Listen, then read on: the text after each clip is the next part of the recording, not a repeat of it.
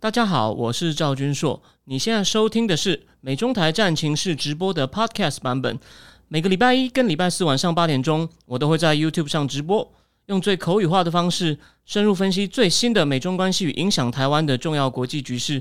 想要第一时间收看直播，记得在 YouTube 上搜寻并订阅我们的频道“美中台战情室”，也别忘了加入我们的 Telegram 群组，在我们直播与 Podcast 文字区都有连结，可以点进去哦。呃，好的，各位美中台战情室的观众朋友。哦，大家晚安哦。我们今我今天的人已经在首尔的 Grand Hyatt，跟上礼拜在日本竹地那个我自费的那个小旅馆走窄到没有桌子，桌子是折叠的，完全不一样哦。那在我们今天开始正式谈论我们三个话题之前，哎，其实很巧哦。除了第一个中共两会是大事哦，我们会从各个面向我来谈，但那些还没开完之外呢，后面两个话题都跟韩国有关。第二个其实蛮大条的，你如果有在脸书上扫政治新闻的话呢，应该会看到。第三个呢，我们第一次破例来谈一下哦，跟商业娱乐有关的，因为韩国刚好人在韩国，将这个新闻的确引起英文媒体的报道，哦，经济学人还有专题报道，就是韩国的这个两大经纪公司的这个整并股权争夺战，它哦铺就就是透露了有很多有趣的话题值得我们谈论哦，当然。我毕竟年纪大了，现在呃有空的话呢，在写文章的时候你就听音乐，我没有办法再听这种呃，哎，应该是说我我其实重新在听音乐，所以我可能要再多花点时间听韩国音乐。但是呢，韩流这个 pop music 的这个产值呢，其实是相当的惊人哦。那也变成一种世界性的现象，像法国总统马克龙都跟 Blackpink 合照。所以呢，到底就是韩国两大经纪公司这个整并呢？我对于韩流是好是坏呢？我提出一些我专家意见给大家参考，当然还不是我自己的意见。那在我们那个呃，不好意思，因为这个收音不可能太好，因为这个我们现在没有专业的麦克风，我是靠这个呃镜头的收音来收的，所以呢，我会控制好我的音量。那在我们正式开始讲之前呢，先给大家看一下我的房我的房间外面的 view。你有没有看到？有没有看到这个南山塔？然后呢，下面是那个呃，这个开开亚德的花园。当然你会看到一点光，但重点是那个，你有看到那个南山塔？这个南山塔应该这个 view 其实看起来还蛮蛮漂亮的。我移的靠近一点哦，你就会看到了。OK，那谢谢大家，谢谢大家说是告诉我声音的反馈还 OK 就好。你哦。我现在因为我的画面有点延迟哦，但我看到画面中间亮亮的那个就是南山塔哦。不好意思，我现在自己看到我自己的画面上发现哦小小的。好，那不好意思，等我一下，我把这个标题呢再把它换，我刚刚还没有完全换回来。那我们现在呢第一个话题呢就开始来讲这个呃中共的两会哦。那这个中共的两会大家知道吗？就是。政治协商会议跟这个人民代表大会，那政治协商会议呢，其实就是一些富豪啊、社会名人啊提出一些意见，就提出各种意见啊，比如说让让这个女生去冻卵呐等等的，或者是要加强学校，多让大家能够多生呃一些小孩啊这些，但他有没有拘束力呢？哎，有时候会被这样的采，那他就很有面子。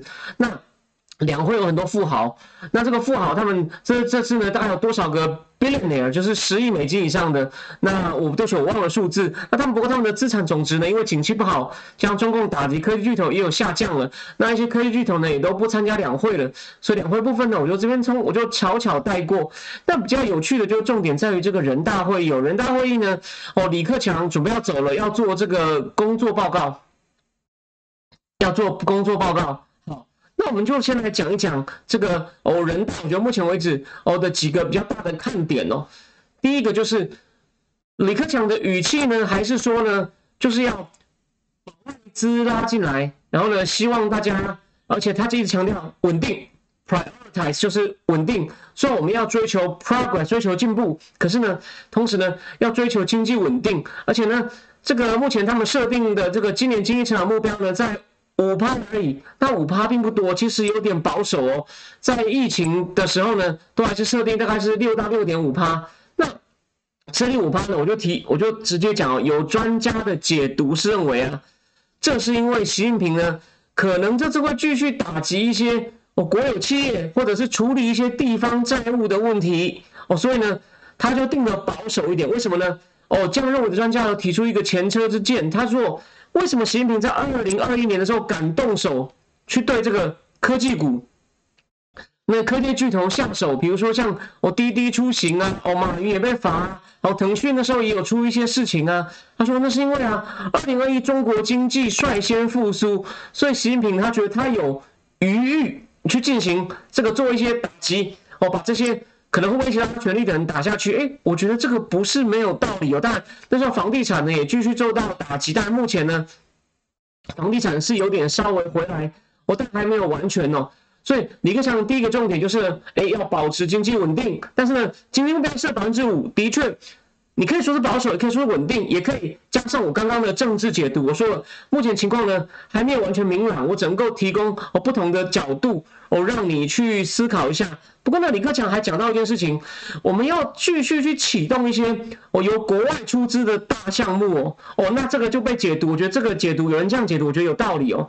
所以就希望有类似像一个另外一个特斯拉这个上海特大工厂这样的东西能够出来，因为他希望呢，哦，中国市场够大，我们要持续对外资开放，让外资享有国民待遇。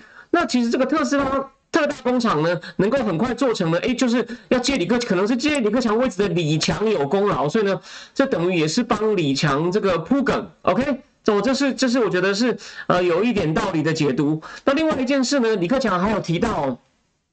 提到另外两个，第一，中国是想要加入 CPTPT CPTPT 哦，哦，那等于是等于想要卡台湾的位嘛？当然，中国还有很多国内的法规啊太严了，还有各种补贴哦，国企补贴等等，其实都跟 CPTPP 的规范不合。我帮我提醒大家一下哦。这个 CPTP 就是全面进步伙伴协定，就是哦那个奥巴马 TPP 后来川普退出嘛，那安倍把他救回来。那这个贸易协定呢，它要求的标准很高，所以我曾经看过一个智库的活动，澳洲的前前总理哦，就是那个不是诺尔森哦，是藤博哦，藤博就有讲，就是一个 very high quality high quality 这个 trade agreement 哦，他就是说我们能把它谈成了不起。那中共的学者曾经有讲过说，我们。只要修改的规定也是可以加入的，反正但我觉得他现在是有政治目的。不过呢，他有公开宣布在两会哦，这是个小小的亮点。再来，哦，李克强还是有称赞这个“一带一路”，说这个“一带一路”推动以来呢，这个好像呃内外贸易呢都有很大的增加，所以他赞赏了一带一路，好吧？这应该是我称赞一下习近平哦。那当然对，谢谢。现在那个王 B B B 在那个。脸书的补充，最好笑的就是哦，虽然这个两会之前呢，国家发布还有说要保障民营企业的财产权，然后呢也发表一个公报，然后呢要继续鼓励民营企业私有经济。可是呢，对？这个最有名这个这个这个投资家这个莫比乌斯先生啊，莫比乌斯先先生啊，都都说领不出钱来了。所以也不是说不给他领，是要交代他二十年的哦资金的流向，这不就是用技术性的卡他吗？所以你就看到哦，中共呢。你会看到一些有些只是事务性机构，还会讲一些好话，看起来很开放。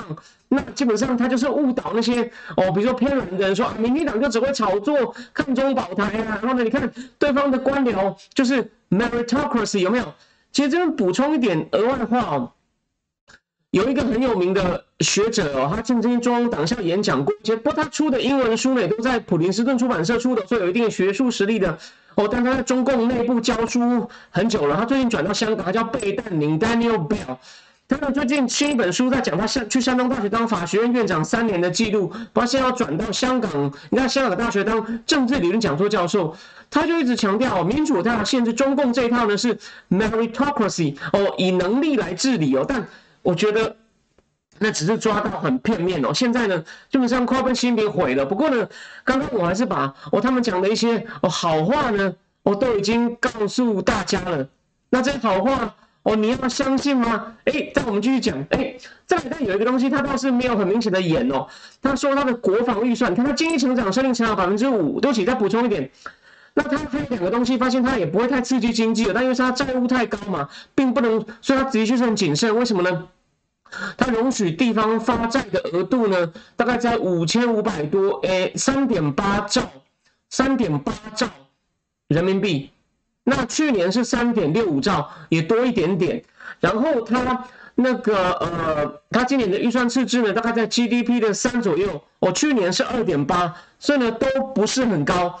所以在我看来呢，它今年设保守呢，就有几个可能嘛。我再强调一次，它可能真的还要继续去急一些哦，它如果经济中有些的问题，所以呢，不要先把话讲得太满。第二，这边再补充一个间接相关的新闻，那中共今年外贸会很差啊，那个。那个南华早报有有人就是说它是马云的报纸，但是其实我认为他该讲真话还是该讲真话。为什么？因为它是一个英文报，他如果弄得像环球时报或者弄得像新华社就完了。那南华早报还有一定的公信力，就是呢，他坏的也会讲。他在讲深圳啊，到处都是空的货柜，而路边有停卡车，那还有司机说，你现在看到卡车只有一点点了，大部分的卡车都停到东莞的空车场了。然后呢，去年都抢不到货柜。今年的货柜原来一个小城市，货柜最高可以排几层？可以排七层。所以像深圳呢，港口附近都排的哦，各种货柜为什么订单都没有了？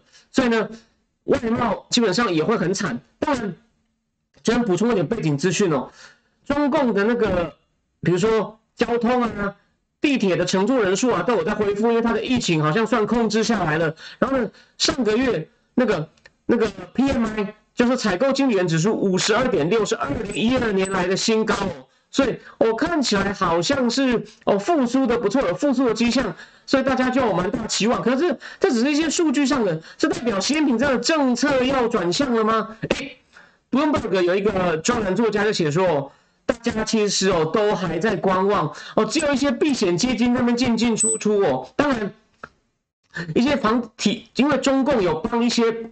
房地产商做保，让他发行债务，所以这种高风险债券呢，都是垃圾等级。它债，它那个风险太高的债券呢，哦，有一些呢价格开始回升了，像一些体质比较好，像碧桂园等等的。所以整体来看呢，我认为还是很多风险的。而且呢，我说啊，这次比较透露讯息，就是它的国经济成长设百分之五，国防预算要成长百分之三哦，啊，讲错百分之七哦，这就表示呢。这已经是它连续三年增加了。那国防预算的话，占整个中央政府的这个支出的百分之五点七哦，是连续三年增加，不像最近三年之前呢，它每年在中央政府预算的支出呢是往下掉的。不过呢，它的国防预算还是很不透明哦，它基本上呢只是他没有仔细讲它的细项，所以你很难预测它到底要用在哪里。它只大略的说，我们发的人员应该就付薪水。训练与维持的经费是多少？再来是装备，他可能还要再弄第三艘航母等等的。那当然，他那么多军机绕台呢，也花了不少燃料费。那不过呢，中共的国防预算呢，说今年它成长的比例还比经济成长高。哦，那第二，它虽然还是只有美国的三分之一，不过呢，它已经是亚印太呢。它的国防预算总额呢，已经是那个美国是八千多亿嘛，那中共不到三分之一，就是大概两千，大概是两三千亿美金，已经是印太另接下来十三个国家的总和还多一点点。所以呢，中共在军事，而且可能还是要隐藏，所以呢，它基本上是铁了心哦。其他他其他这些教育的预算啊什么的都不一定会成长哦，可是呢。哦，经济成长的目标就算就算降低了，我们军事上还是不能少。你就可以看出哦，他的这个他是铁了心哦，要跟大家哦对干。就他已经不把以前的预算都把经济成长和优先，这次不这么干了哦。军事军事摆成优先，也就是呢，那当然不只是这样子哦，整个国家呢可能都要变成一个军事动员体制。为什么呢？这就是。我最后一个要讲的有关两会的一个另外一个补充讯息哦，有关他这个金融人士哦，大家知道吗？这个叫央行行长易纲要下来了，准备要换上一个哦没有名气的人哦，叫朱鹤新。我简单介绍他一下哦。朱鹤新上海毕业以后呢，好像先在交通银行哦 Bank of Communication，然后后来呢到了中国银行去当这个副行长，哦再来当了四川省省长，再来的确是零八到。一八到二零当了中中央行的副行长，然后最近从二零二零开始呢，他去当这个中信集团，就是有点像中国投资银行哦，横跨金融啊、债券发行啊、哦并购啊等等，甚至股市交易的这个中国最传统的中信银行。中信银行他还跟那个谁啊，他还跟这个摩根斯坦利成立合资成立一个中金嘛。那时候哦，主事者是朱云来，那背后有朱镕基啊、小王岐山呃，对不起，王岐山的老板嘛。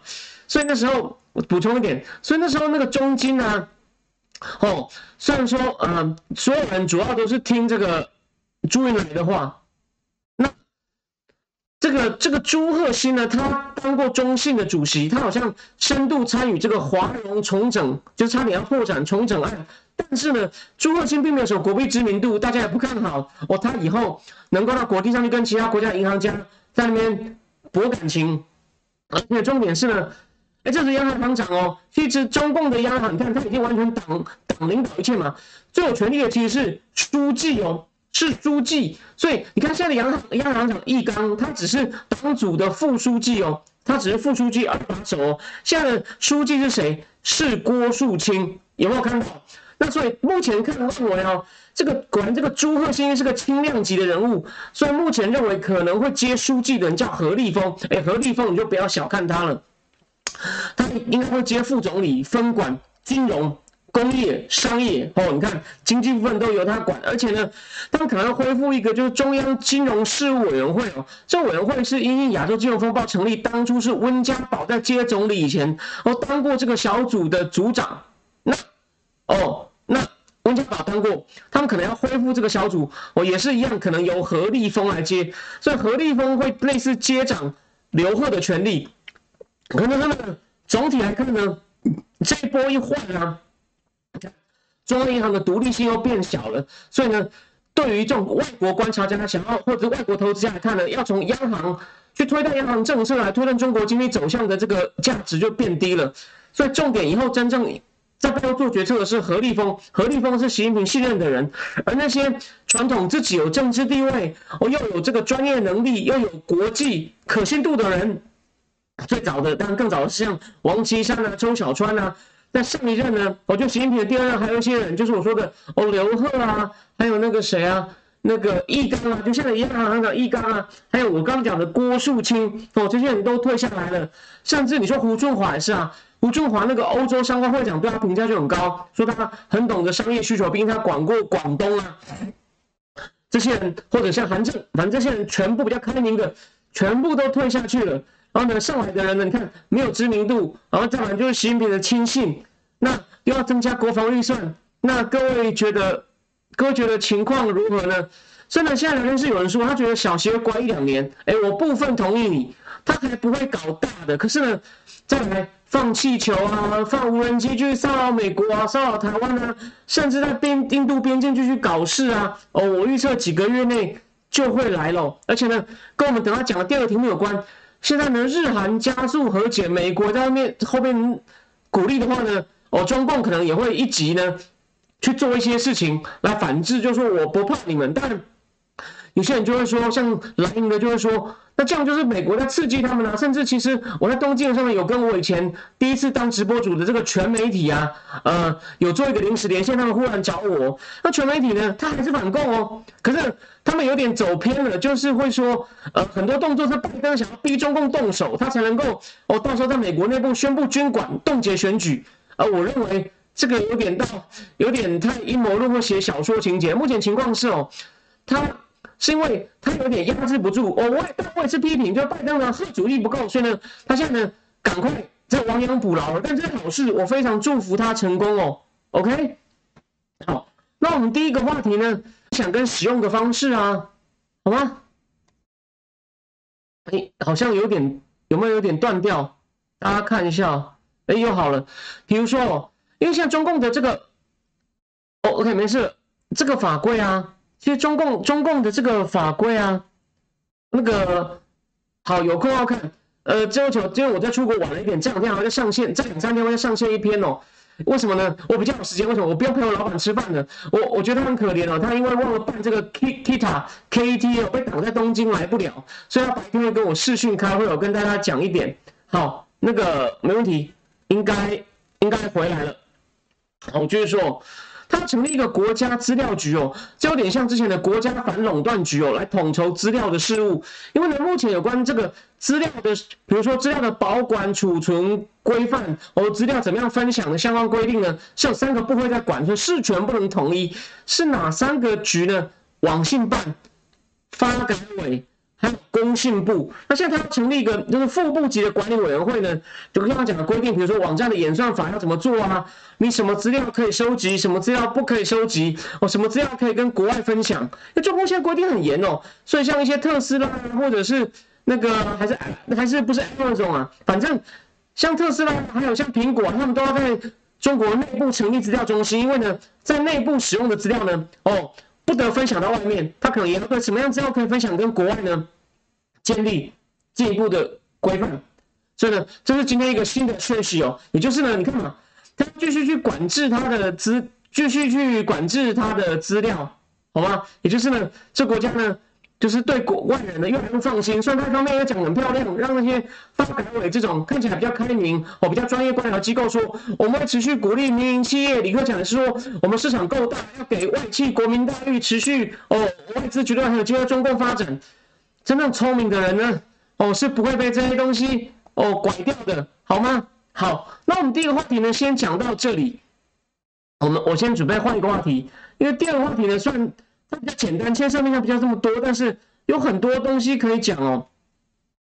一十月有关于就是二零一八年韩国法院判哦，日本钢铁跟那个什么明治必喜在殖民时期强迫征用韩国劳工，好像有十几个人告这两家公司，他判这两家要赔偿，但这两家拒绝赔偿，所以呢。本来最高法院是要决定是不是要征收这两家公司的财产，哎，如果这个财产征收这两家公司的财产清算，他们会变成外交危机，所以现在呢，最高法院哦还还没有审理。那当然，这两家公司他他拒绝赔，因为他认为哦，这个东西在一九六五年日韩建交的时候呢。应该都已经都解决了，你怎么炒冷饭？你等于是违反当初哦两国谈判的协议哦。这边先帮大家复习一些哦两国谈判的背景哦。两国是一九六五年建交哦，日本是以五亿美金的援助，一九六五年五亿美金不少的形式呢，代表一种赔偿，但又不想明说。但光这个。两国建交谈判就进行了十几年，连有了这个协议到真正实施呢，好像他们一九六二年就谈好，到一九六五年才正式建交，要花两年多。而且呢，签这个约的两个人是谁呢？这很妙，这日本签的人是外长大正平方，他好像还当过首相，但不是一个很重要的首相。你知道韩国是谁谁去签的吗？你知道他不是一般的外交官哦。是那时候的 KCIA 韩国的情报头子金钟密，也就是韩国民主化第一次大选时候出来选举的三金一炉的金钟密，哦，你就知道韩国对这件事把当做让情报头子去谈，就知道对韩国来说有多敏感。但你就知道当初建交的过程呢，其实都已经非常辛苦了。就谈好像文在寅上台的时候呢，竟然又翻盘，所以呢这件事变成一个双方很大的僵局。那一席月上台后呢？除了他的外交政策，虽然说国内有很多反弹声浪，他还是坚决一直推进。我上一集有讲过嘛？没有有兴趣的麻烦去补一下哦，帮我冲一下点阅率哦。就双方从东亚局局长、副外长、外长一直一路谈，但是一席月好丢出一个方案了，有关这个劳工赔偿的问题，会有一个基金会，韩国设立基金会，所以不是强迫日本哦，就好像韩国是韩国自己处理哦，会成立一个基金会来支付赔偿。你日本企业想捐就捐，就是你看变成好像自愿的形式，没有人强迫你们，所以好像不是日本犯错，也就是形式上的，不要让日本哦感到受辱。那谁会被委托呢？我是一个韩国资深的媒体，已经退休了。我前东亚日报的助理的驻日特派员，后来又当了东亚日报的编辑的人，叫做沈圭善。那这个人呢，可能就是有点像政府的白手套哦。他不只是这次去处理这个，呃，处理这个征用劳工。他二零一五年双方对慰安妇问题和解的时候，慰安妇问题呢，日本拿出十亿日币来和解，赔了三十六个，那个三十几个慰安妇，有三十几个拿钱。那时候有七成人还活着，哦，也是这个这个沈贵善在中间居间来做。那这次呢，韩国也是打算。由沈贵善来主持的一个政府成立基金会呢，来负责这个赔偿，但是中国成立基金会哦，所以不是日本哦。好，等一下我先看聊天室里面讲什么。好，呃，好，那个有人提醒我说要注意收音品质。好，好，谢谢阿秋的提醒。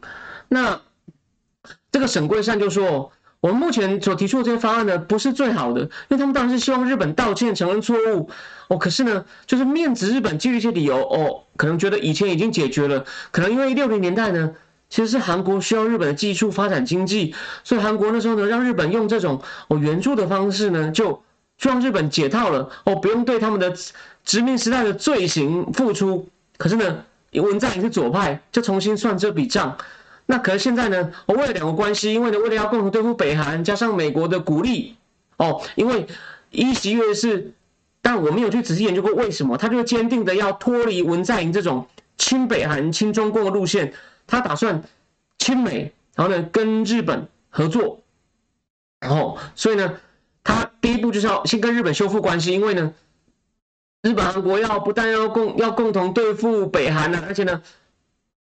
也不想外交那么僵，而且还有啊，当初为了这个日本，大家不要忘了，日本对南韩使出经济制裁，禁止出口一些类似光阻剂的东西。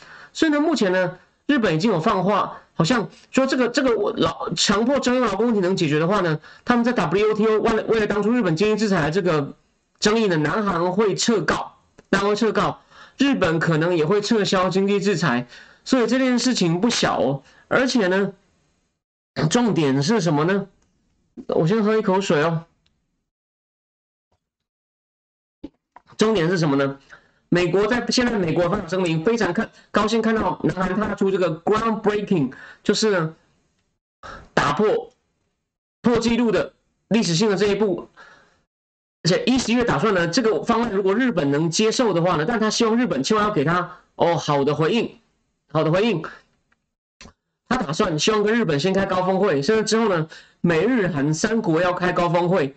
那这个呢，的确对拜登的这种多边主义团结盟邦呢，哎，是个不错的加分。这个我也乐观其成哦，因为川普时代就觉得日本韩国吵架关我什么事啊？虽然川普跟安倍很好，可是呢，他川普对。韩国还是很不爽，就是你们韩国都不出钱，然后也希望日本多出一点钱。虽然那个安倍不错，可是呢，他觉得我我要分别对付日本、韩国，他们多出钱来负担这个美军在那，我们派出美军那边，还要我们自己出钱搞什么？还要我协调日本、韩国不干，哦，他不重视。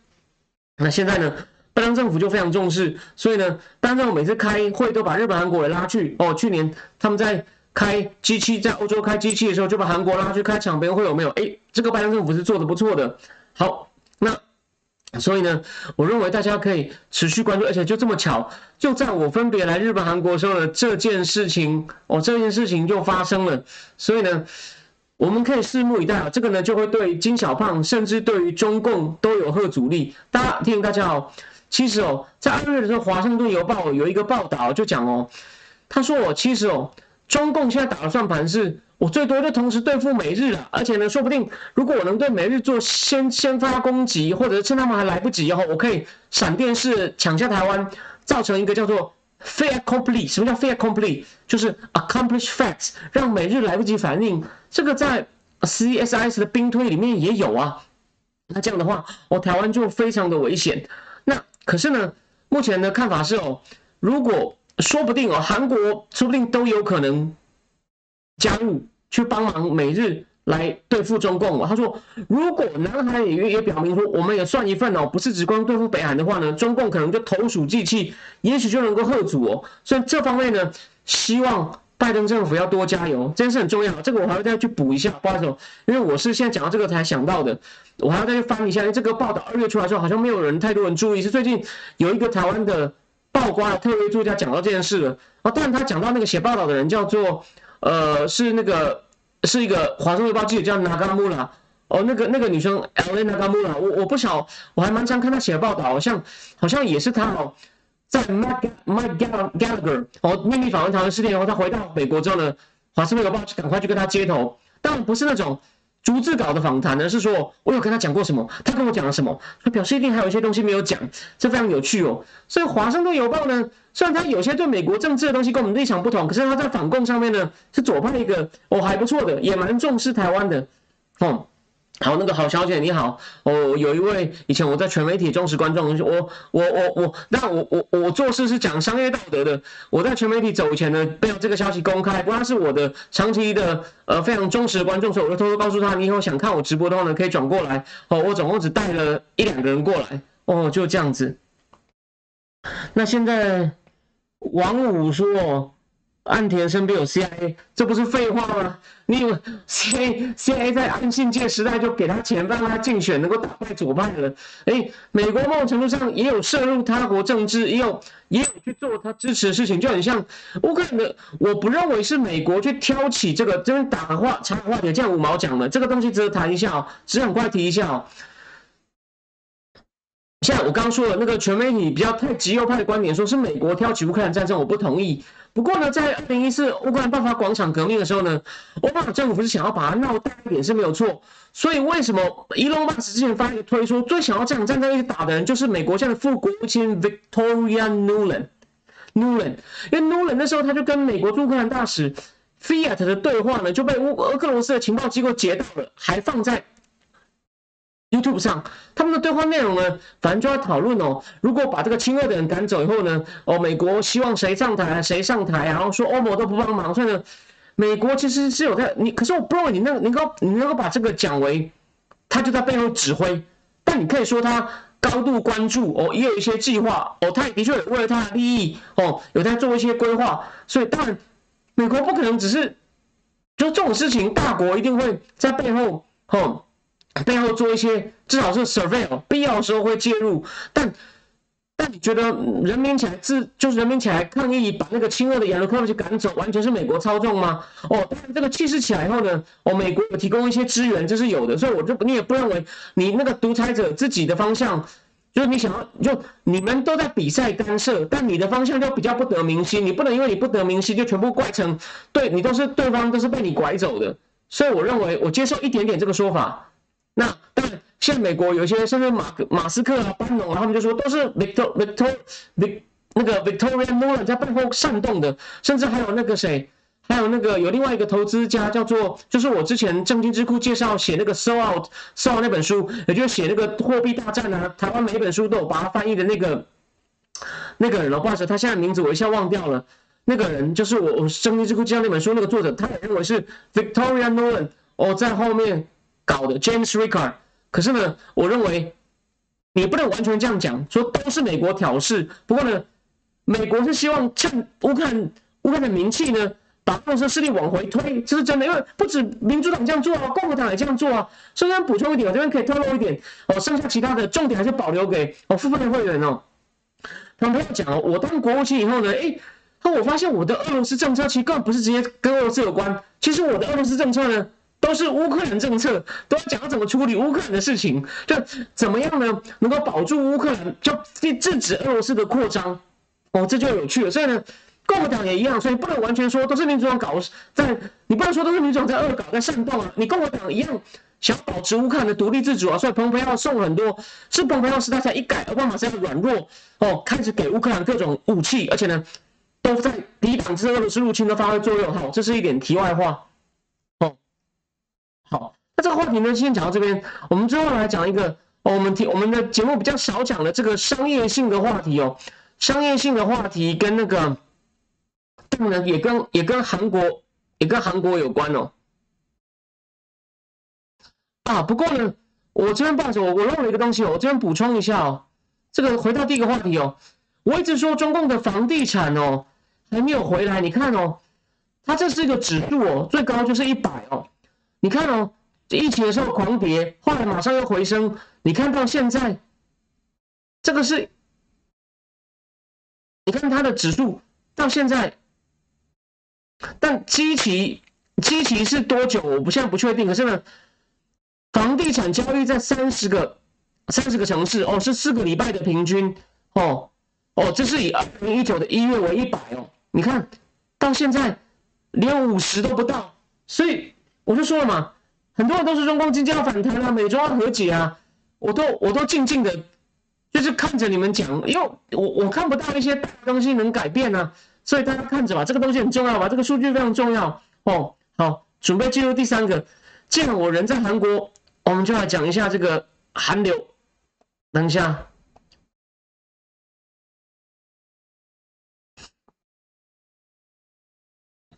那个最近哦，发生一件蛮大的事情。第一先讲哦，韩国最经典的经纪公司叫 SM，他是一个人叫李素满哦。李素满是一个韩国在，他已经七十几岁了。他在七年他是个歌手，后来去美国留学，回来成立 SM SM 公司，他旗下。那他旗下呢？现在最红的是，呃，应该是 Twice 哦，但我没有听嘛。可最近发生一件事情哦，就是 BTS 的经纪公司本来叫 Big Byte，现在改名叫 Hype 呢，哦，好像要出九亿美金要收购它。就是如果这个收购案成立的话呢，就会他就会得到百分之四十的股权哦。虽然没有过半，可是呢，因为这个目前 SM 公司的股东呢。有些人不太管事，所以呢，只要另外这个 Hype 能够拿到四十股权呢，他就有能力去操控这公司营运。那但这个李素李素满呢，其实呢已经退出这个公司的实际营运了，算是一手创立的。不过呢，他好像就只是个顾问。现在呢，真正在主导营运的是他的侄子，叫做 Chris Lee，而且呢，他跟他侄子也有纠纷哦。现在这个公司人就指控这个李素满呢，他呢财务不透明，而且呢。还在蒙古、沙特阿拉伯成立一些壳公司，我在海外炒房地产，要搞赌场，所以呢也说他公司治理有问题，像个帝王一样。不过呢，他对于就是打造大牌艺人，那种韩国很严苛实习生制度，让韩流现在席卷整个亚洲，甚至在全世界都有一定的受欢迎度，这个李素满功不可没。不过呢。它的这个整个市值大概是二点七兆韩元，现在想收购它，因为这个 BTS 大红的这个 Hype 公司呢的市值大概将近七兆韩元了，但你要除以一千呐，就是相当于美金，所以除以一千的话，你看七兆七千亿七百亿七亿哦，七亿美金哦，讲错了，七十亿美金。那 SM 呢大概是三十亿美金，所以呢 Hype 因为 BTS 的成功呢，现在想要去入股这个 SM，那这个。李素满的侄子 Chris Lee 呢，为了想要他不想他不想被控制，他呢就发可转换公司在给韩国另外一个很有名的科技公司叫 Kakao，就是那个 Line 母公司 Never 的对手，想要来稀释这个万一 SM 被股权被买了以后呢，去去抗衡这个想要买他的这个 Hype，就呢李素满好像又控告。控告这个，他只是说这个问这个东西有问题，我有点乱了，我没有办法讲的很细。而且呢，不过呢，据说李书满之前也有些问题，他也在自己成立一家公司，然后呢，由这个 S M 呢付给他自己成立公司很高的专利费。哦，这所以说前，所以说现在他的侄子说啊，叔叔啊，你自己财务还不是哦，还不是不透明。好，那讲到这边，我先把最重要的东西讲出来，这是这是大大账剧本哦，我等一下再讲一些细节。不过呢。如果大家跟我一样对韩流没那么熟，但我对最流行的还是知道一些，但歌听的少，我以后可能会多听一点。Hype 是有 BTS，然后呢有上韩国其实本来有三大，加这个有 BTS 的，就是防弹少年团的这个 Hype 有四大，李素满的 SM 它有 Twice，然后另外加 JPY 它有那个 Blackpink 有没有？Blackpink 红掉死在台湾，我的票都抢不到。然后另外一家叫做 YP。哦，YP，YP 有谁呢？哦，YP 有谁？我现在好像忘了。YP 帮我补充一下哦。哦，Red Velvet，我他有一首歌叫 Cycle，还蛮好听的。哦 Red Velvet，Red Velvet 非常红。但其实金融时报做一个图哦，我我之后可能再再贴出来哦。哦，好，那可是呢，现在这个收购呢，那问题到底在哪里？除了我刚刚说的哦，这些背后的纠纷啊、纠葛，互相。大概的问题以外呢，我就发了一个声明说，他觉得 S M 的这个公司治理有问题，财务不透明。S M 就很的人就很不服气，说你们自己还不是一样，你们有什么资格讲我？但这还是小问题哦，最大问题是，如果这两家真的有点像合并成功的话，他们会占南韩的流行音乐市场大概三分之二哦。所以呢，站在反统这种反托拉斯的观点，就觉得这会不会市场集中度太高啊？这个流行音乐也一样啊。好，那这是这是一个担忧的。哦，谢谢谢，Blackpink 是 YG 的，不好意思，我讲错了哦。那个 J 那 J JPY JPY 是 Red Velvet，Blackpink 是 YG。OK，谢谢你，我就讲哦。经济学人就访问了一个之前在 Netflix 上当过内当过内容的主管，然后现在转到一个叫做 Bern 叫做应该是 Richard Bernstein 那个美国很有名的这个咨询机构哦，应该也是个金融分析的机构的一个分析师哦，是个韩国人。他说：“你说这个韩国市场集中度啊，这是就说他们两个如果合并的话，会占了三分之二的江山，这是没有道理的。请问流行音乐的市场范围到底？”该怎么定义？你只能看韩国国内市场吗？我们是要跟那些巨头吧，Sony 啊、环球啊竞争吧？你要看全球市场啊，所以你不跟就用韩国市场来定义它的市场集中度啊。然后第二，这个分析师哦，他认为这两家合并是有好处的。虽然他有说他们在合并的过程之前呢，这个对于这种 due diligence 做的不够。什么叫 due diligence？尽职调查。我这边举个不相干的例子，忍受我一分钟哦。之前不是人渣周先生就说，有一位那些自称有国际声望那位美国多所大学教授，他说这样的人呢，一定通不过台湾的这种背景调查哦。政治上的不叫进入调查，要背景调查，因为呢，他常年去中国大陆对岸教那么多书，然后那个被点名教授跳出来气冲冲的反驳。其实小周讲的没有错，为什么小周为什么点他呢？我帮大家分析一下，我不是要去骂他，我在帮大家讲哦。你要收购一家公司。你要做尽职调查，哎，到底业绩怎么样？跟客户关系怎么样啊？专利是不是有用啊？公司内部营运状况怎么样啊？财务透不透明啊？欠银行多少钱呢？大家记记得红海收购夏普为什么第一次破局？那到最后红海竟然没有查到夏普说我们有一笔一千多亿行日币的货有负债，就是好像牵涉到官司会不会打赢？打输就要赔，打赢就不赔，所以可能没有公开揭露红最后关头红海的财务发现的。老郭说开什么玩笑？那不是岂不是我收购你，我打输了，我要多赔一千多亿日金，好像是一千多亿日元。所以呢，你要把这个情况，哦，你要把这个情况调查清楚。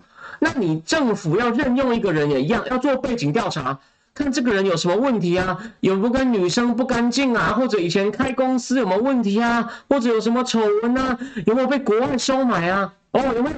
所以周伟航意思就说。因为之前有人拱说，哦，这位教授这么厉害，哦，那个要去当教育部长啊，什么什么的，笑死人。他的背景尽职调查通不过了，这个绝对是可受公平之事，我也不怕你讲了。我在讲哪一个人，你们都知道哦。我只是举例哦，不是要去骂他。那现在重点就是，这个韩国的分析师就说，算这个 Hype 对 SM 的尽职调查做的不够多，因为 SM 的确有很多问题。不过这边补充一点哦。Hype 现在刚刚有人说哇，韩国公司那么有钱，Hype 背后有烧阿伯资金，就是王储，我不知道是孙正义的愿景金出的钱哦，他背后有烧阿伯的资金，然后呢，Hype 背后也有 Never，就是 Line 的母公司的资金，所以呢，Kakao 想要入股 SM，Never，那 Never，哦，入股 Hype，所以呢，这是他们大对干哦，因为这个是韩国这个非常有实力的行业嘛，它现在这个残留的产值。哦，如果是以 pop music K-pop 的话呢，K 韩流里面的 K-pop 呢，大概一年是一千一千多亿美金哦。那这整个韩流就包括什么电视、电影、偶像、音乐等等。那其实不过呢，他说不过这个真正大的是什么？真正大的是电玩。哦，这个我我不懂哦，我不玩电动，我真的没有时间玩哦。说其实韩流跟电玩比还算小的哦，而。电网跟那些韩国三星制造的手机，或三星制造的半导体，哦，现代制造的汽车，三星制造电视等，还是算小。不过呢，这种东西就是用软实力，能够提升人家对你国家形象，还有对你这个国家认同，甚至会想要学韩文。所以呢，你不要看它产值，其实跟真正的制造业或者是可能需要氪金买百物的电玩比算小，但呢，它还是哦非常好的。好，再来。好，再来讲哦。我刚刚讲了，有人担心这两家会不会变成垄断市场。第一，那这个分析说，第一算尽职调查做的不够好。不过他说，大家可能比有些人韩流很熟的人比我熟，但是呢，韩国你知道这种经纪公司，他们都是一条龙的生产方式。他说我在美国呢，我从选艺人、制作、发行、行销等等呢，都是不同环节，一个公司不会付那么多。韩国的经纪公司呢，都是一条龙，然后实习生。经历非常严苛的训练，只有少数人能够成名。那这两家都是一条龙的训练，所以如果他们合并的话呢，各方面的资源可以整合，所以他认为这是好的。这第一点就是内部的资源而，淘汰冗员，成本减低。然后第二，他说我 SM 主要的势力范围在亚洲跟东南亚，Hype 因为 BTS 呢，哦，他已经全世界了，所以 Hype 呢能够帮 SM 的艺人呢往全世界，所以这是有重效的，这叫做哦 synergy。然后还有一点呢，Hype 其实之前太过依赖防弹少年团，它有一阵子的营收呢，九成都还是防弹少年团，实在太危险了，所有鸡蛋都在一个篮子里。所以后来有做一些收购，他其实因为 Hype 真的很有钱，可能因为有烧掉一波钱，他做了一件事情哦。他收购了 Ariana Grande 哦，美国还有 Justin Bieber 的公司 Isaka Holding，所以呢，收购后呢，BTS 占他所有的营收呢降到六十五了，他还想继续降，所以他有很多理由哦，他有需要一些理由，然后加上我刚刚讲的重效哦，然后第三我讲的，他们的确，如果韩国监管单位可能不会像美国这个牛来子骂那个 Lina k a n FTC 会出来管说这个会造成垄断哦，过度市场过度集中，他认为。他认为第一没有这个问题，因为呢，流行音乐市场呢可能是全球性的。第二，然后还有一个问题，韩国可能监管单位对于有一个国家队来继续把这个流行音乐继续往外推呢，说不定也乐观其成。所以呢，总而言之呢，目前正面的声音哦，比反面的声音大。然后刚刚聊天室啊。有人在讨论，就到底哪个是哪个公司？不好意思哦，呃，可能意见有点不一样，但是反正大致上是这样，反正就是基本上那四大，好像还有一家，基本上是五大。然后呢，当那几个团到底谁属于谁？吼，就这个事后我再我再贴出最正确的知识。我这一团我都知道，但属于两间公司，我之前还真的还没有仔细去看过。呃，好，那个 Antonio 曾给了我一个意见。好，我我我的确。这个这个不能讲太快，不然语速就说收收音会很差。但目前好像还好，我会克我会克制，我会克制我自己。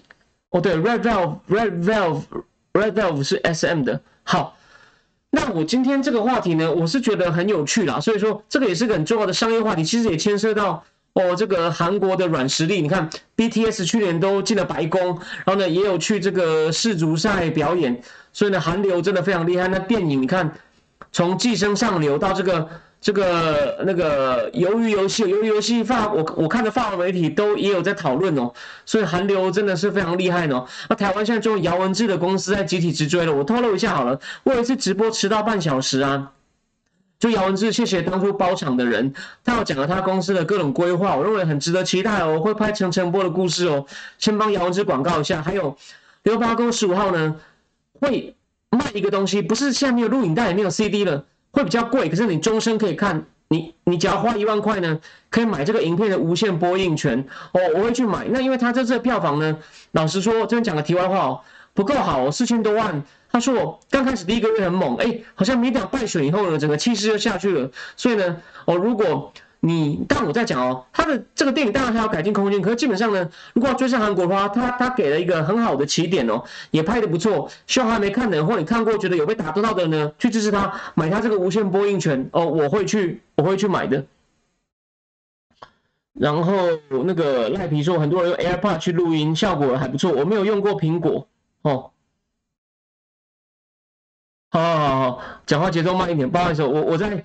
我在想东西的时候，有时候就会快一点。谢谢阿秋的提醒。有人说 U U 配配，好，我来研究一下。哦，OK，我要先他说我那个人，谢谢他，谢谢他的建议。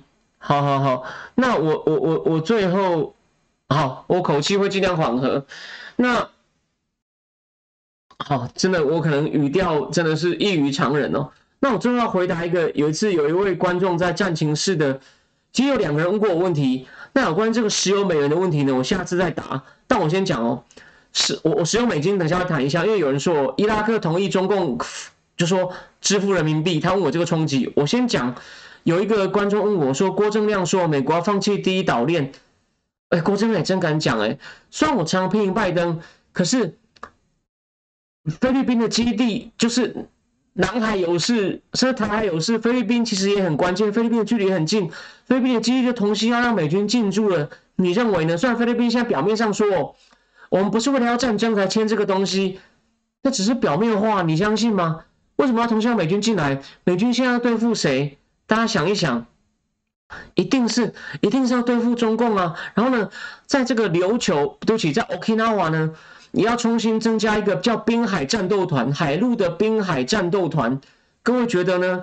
刘冲绳是不是第一岛链呢？然后今天那个什么邱国正不是讲了吗？美军要寄存弹药来了，免得弹药不够啊！就记我在前面的节目讲过，《华尔街日报》的 podcast 都说，你不能把弹药都给乌克兰啊！乌克兰一天打掉五六千发，那美国、美国、美国跟欧盟、美国跟这个、美国跟这个欧欧盟、北约国家一年生产的量四十八万发，乌克兰两三个月就打完了，所以呢。他现在呢，一定也要再拨一些产能，不要不要都顾乌克兰，到最后台湾万一习近平忽然动手，这几率不大，虽然有啊，你不能都不做准备啊。所以从这些动作来看呢，虽然我认为拜登是一开始的无能跟不够凶，哦造成问题，不过他是努力要解决啊，我非常赞成他努力解决，我也会帮他加油啊。所以呢，这位观众，不好意思，我现在才回答你，郭正亮就在制造恐慌，背后有没有中共收买，我们没有明确证据，不知道。可是呢。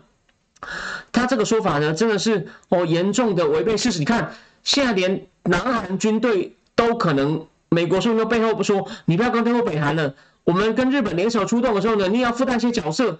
南韩怎么会不算第一岛链呢？南韩就跟中共几乎算接壤了。所以这些东西你一看都这这些动作能发挥多大效，做得好不好是另外一回事。但邦政府有没有努力在处理？有，贺锦丽不是也去了？菲律宾的那个什么帕拉旺吗？哦，也去看呀，也去看基地啊。虽然他姐姐是个虾妹，可是就很像我说内政上我也不欣赏裴洛西啊。可是裴洛西却能来，我打破中国红线，非常欢迎啊。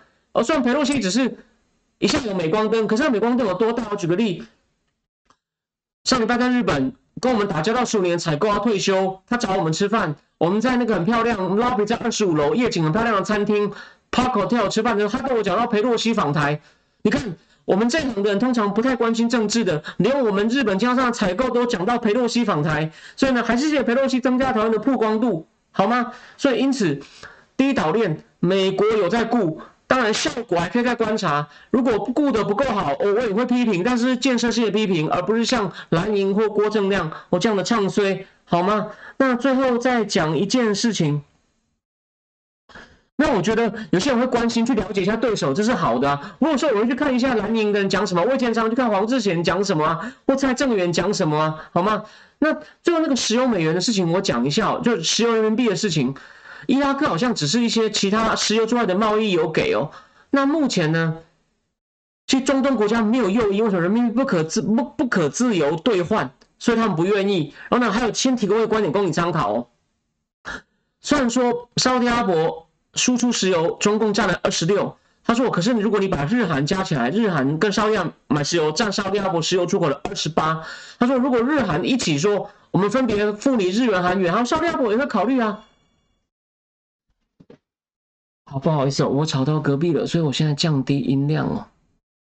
哦，所以呢，重点就是呢，重点就是呢。这个东西雷声大雨点小，那伊拉克呢，只是跟中共好像是石油之外的交易，所以还不成气候，还不用太担心哦。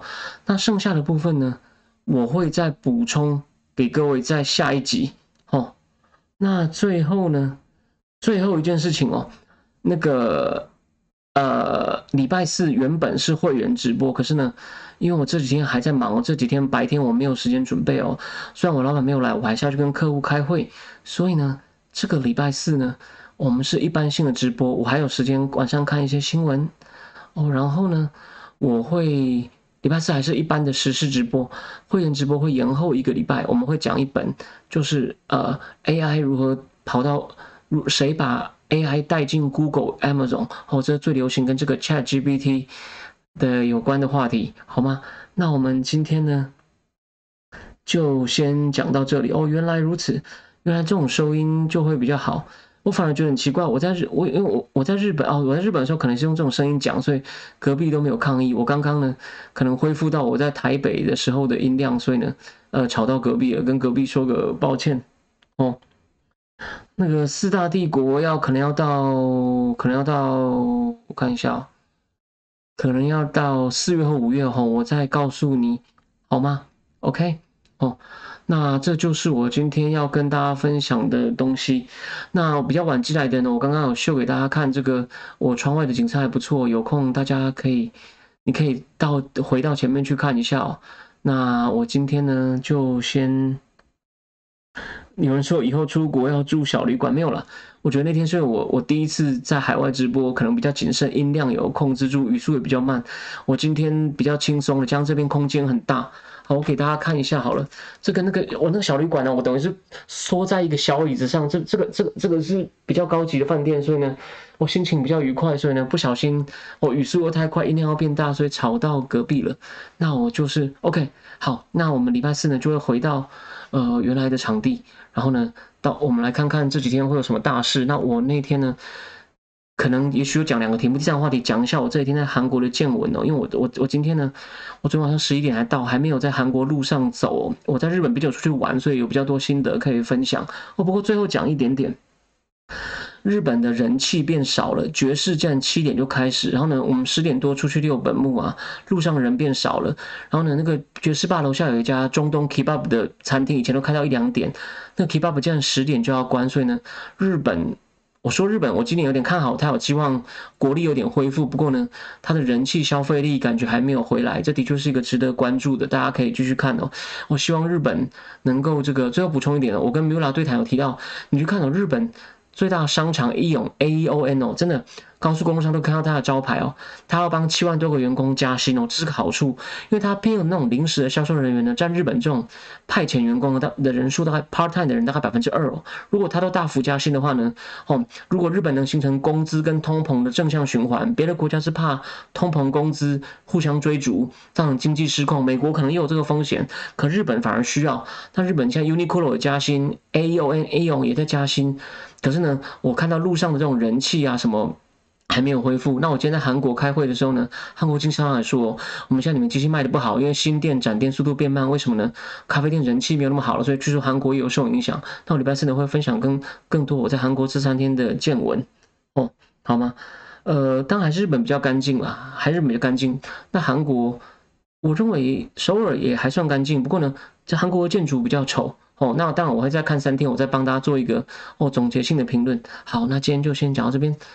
非常谢谢大家，好，我们就讲到这里了。哦，原来音量太大会爆掉，不过今天应该可能是有些杂，应该还没有到真的爆吧。我猜爆的话，有人会提醒我。哦，好，那我就讲到这边喽。哦，我们就礼拜四再见了，晚安。